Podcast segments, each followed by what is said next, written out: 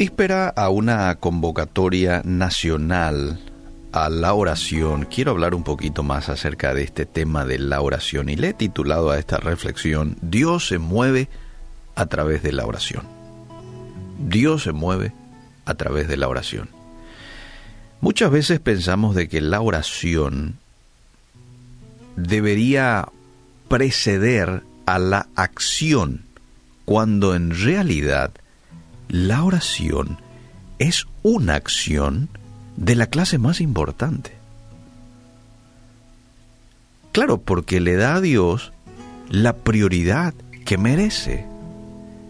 La oración, mis queridos amigos, debe empapar nuestras acciones al ser una parte continua de ellas a medida que vivimos conscientemente en la presencia de Dios.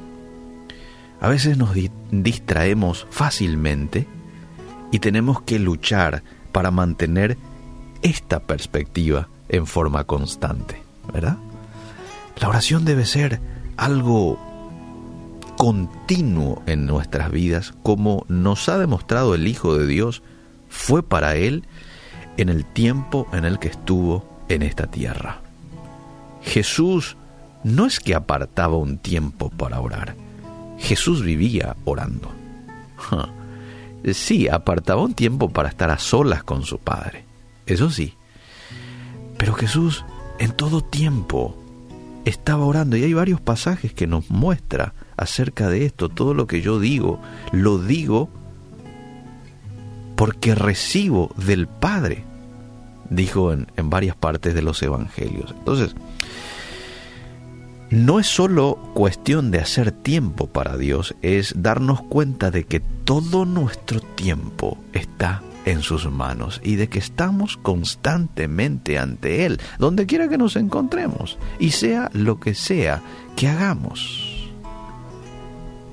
Esto es lo que implica vivir día a día en relación con Él.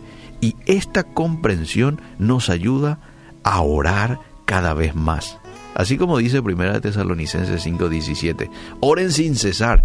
Colosenses 4:2, perseveren en la oración.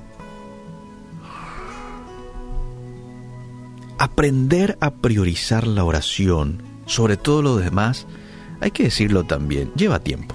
Es un proceso. A veces no sucede de inmediato. Puede que en algunas ocasiones sí, pero no en todas las ocasiones porque estamos inmersos en la autodependencia. Es necesario que desaprendamos viejos hábitos y patrones de pensamiento.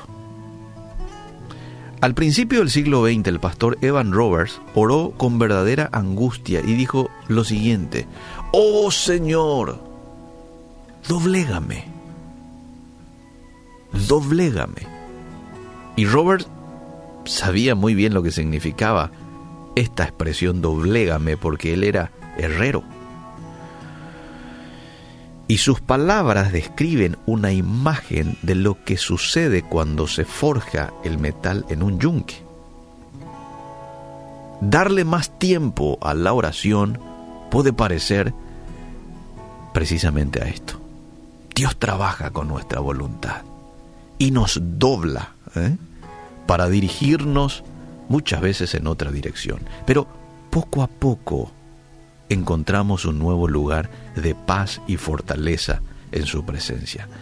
Dios desea que seamos personas que oren y que actúen, que podamos orar primero y luego actuar en respuesta a su guía.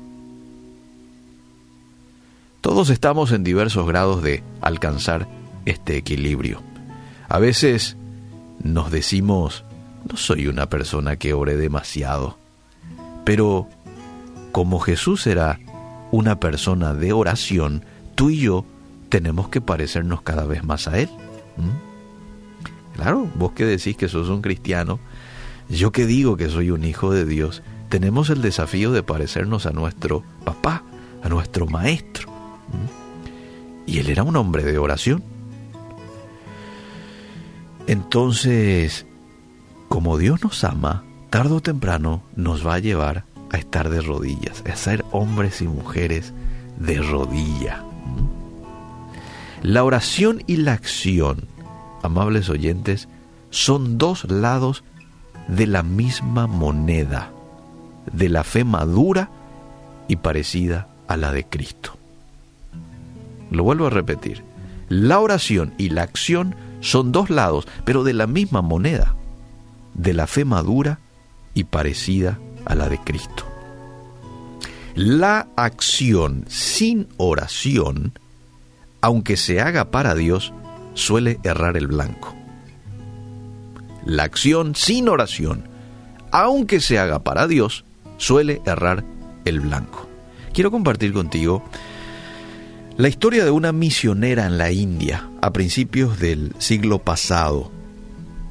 Descubrió este equilibrio entre oración y acción de una hermosa manera. Ella era una misionera que se sentía frustrada por falta de resultados en su obra, como muchos quizás hoy se están sintiendo frustrados porque trabajan, sudan, ¿verdad? Llaman, planean, pero muchas veces no hay resultados, ¿no? Entonces esta mujer decidió, mira qué buena decisión, decidió que en lugar de pedirle a Dios que bendijera lo que ella estaba haciendo, decidió transformar la oración en una nueva prioridad en su ministerio.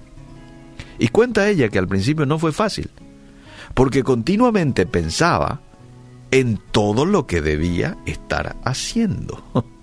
Entonces dice que ella iba en las mañanas, se arrodillaba, empezaba a orar y le venía a la mente todo lo que tenía que hacer. A menudo, cuenta ella, se sentía culpable, como si no estuviera trabajando lo suficiente. Como muchos de nosotros hoy puede que nos sintamos cuando apartamos un tiempo prudencial de estar con Dios. Tanto tiempo ya estoy aquí, en vez de estar llamando, visitando, ¿no? Bueno, así se sintió también esta mujer. Pero de pronto, atendé, de pronto descubrió que la oración era trabajo. Ella estaba trabajando cuando estaba allí orando arrodillada.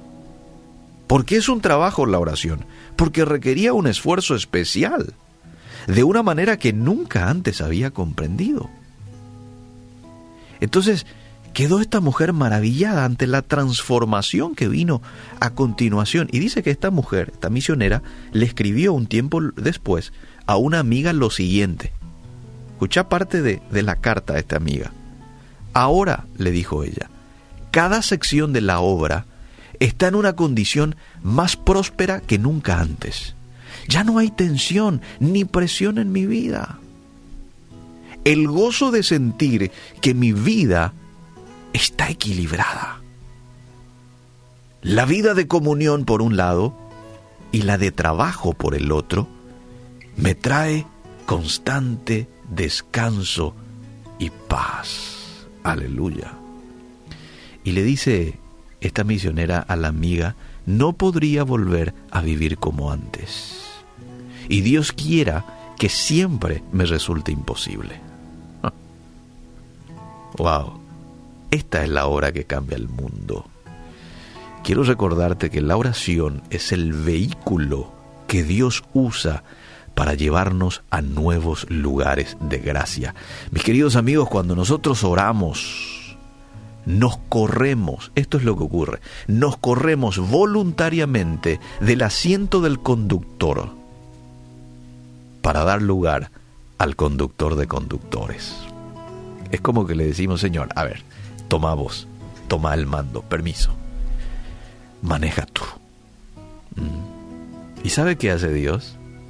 Se acerca, como todo un caballero, acepta nuestra invitación viene y nos susurra su voluntad y nos dirige en la dirección en donde tenemos que ir, en la dirección que Él ha trazado para cada uno de nosotros. ¿Te das cuenta qué inteligente es ser hombres y mujeres de oración?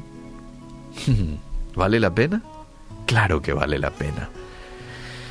Por eso hoy quiero invitarte, desafiarte a que desde hoy, hoy es una buena fecha, estás con vida, quiere decir que hay todavía oportunidad, 6 de agosto, decirle a Dios Señor, aunque me cueste, voy a darte la prioridad en mi vida. Voy a apartar un tiempo todos los días y todo el tiempo de mi día en realidad va a ser para estar conectado contigo.